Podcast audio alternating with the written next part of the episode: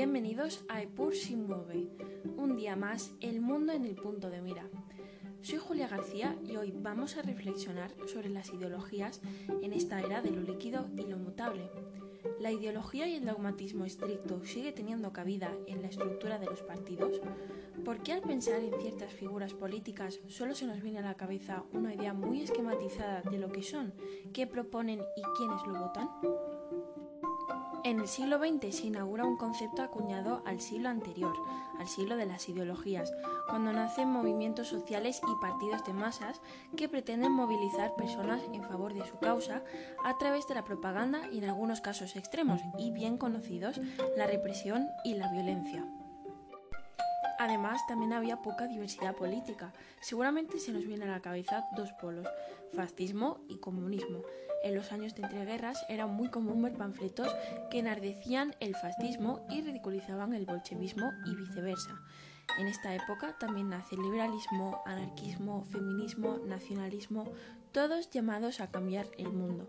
En este siglo, la movilización del partido estaba motivada mucho más allá de fines electoralistas. Se defendía una forma de vida, una cosmovisión.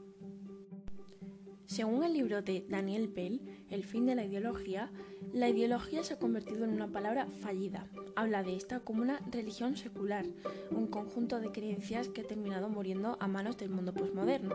Si la ideología nace con la pérdida del sentido religioso y la secularización, lo que acaba con ella es el desarrollo científico, lo fácil que es acceder a cualquier tipo de información que acaba revelando que las ideologías no son más que una idea estática de un mundo inevitablemente cambiante.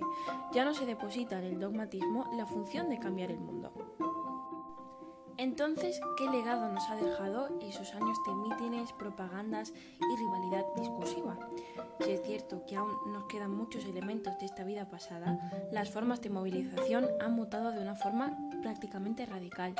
Si bien antes los partidos intentaban incidir en las decisiones y comportamientos de la ciudadanía, ahora la realidad ha dado un giro de 180 grados.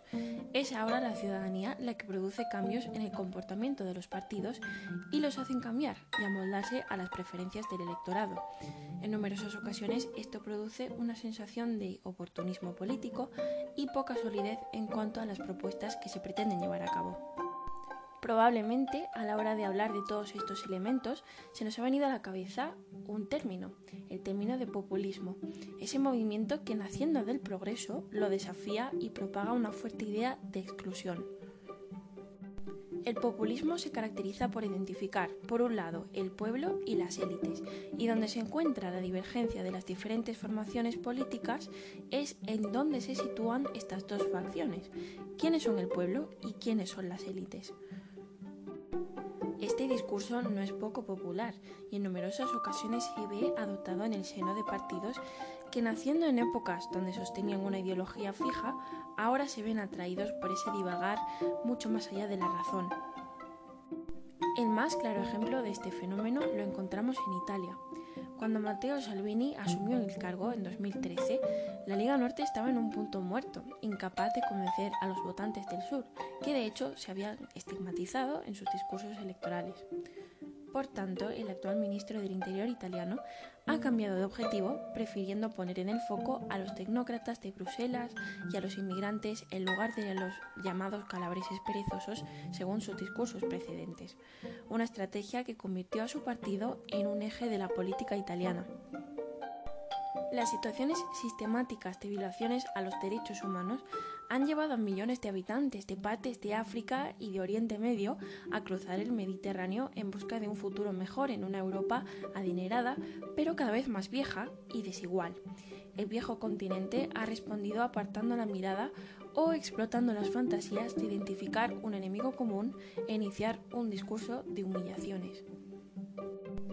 Así, la Liga Norte, un partido que se fundó en 1991, ha conocido un apoyo sin precedentes, presentándose ni a la izquierda ni a la derecha.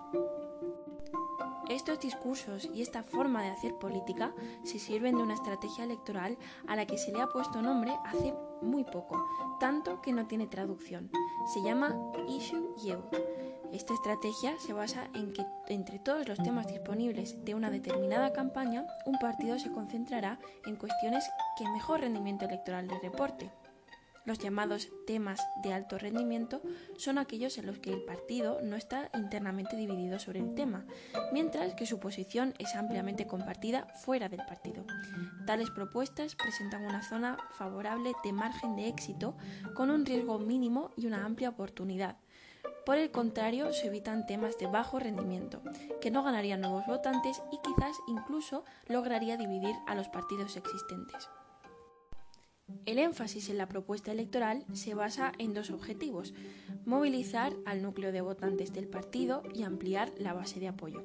Es decir, acomodar estos objetivos para que unan al partido internamente y al mismo tiempo que se atraiga al mayor apoyo posible del electorado.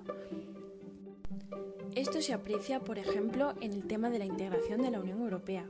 Los partidos que vieron este tema como uno de alto rendimiento electoral, al comienzo de la crisis recibieron un impulso electoral aumentaron su apoyo sobre la base de la cuestión de la Unión Europea y su alto rendimiento muestra que todavía tienen potencial para obtener más ganancias en torno a este tema.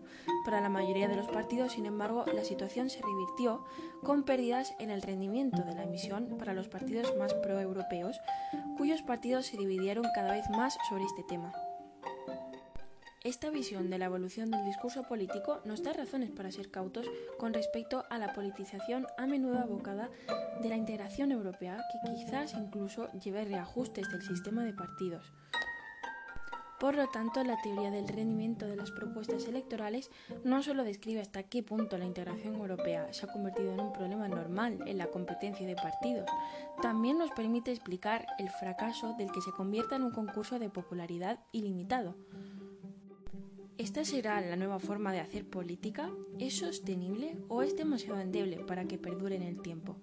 Cuéntanos tu opinión en nuestras redes sociales. Hasta aquí el episodio de hoy. Gracias por acompañarnos un domingo más aquí en Epos y Move. Hasta la próxima.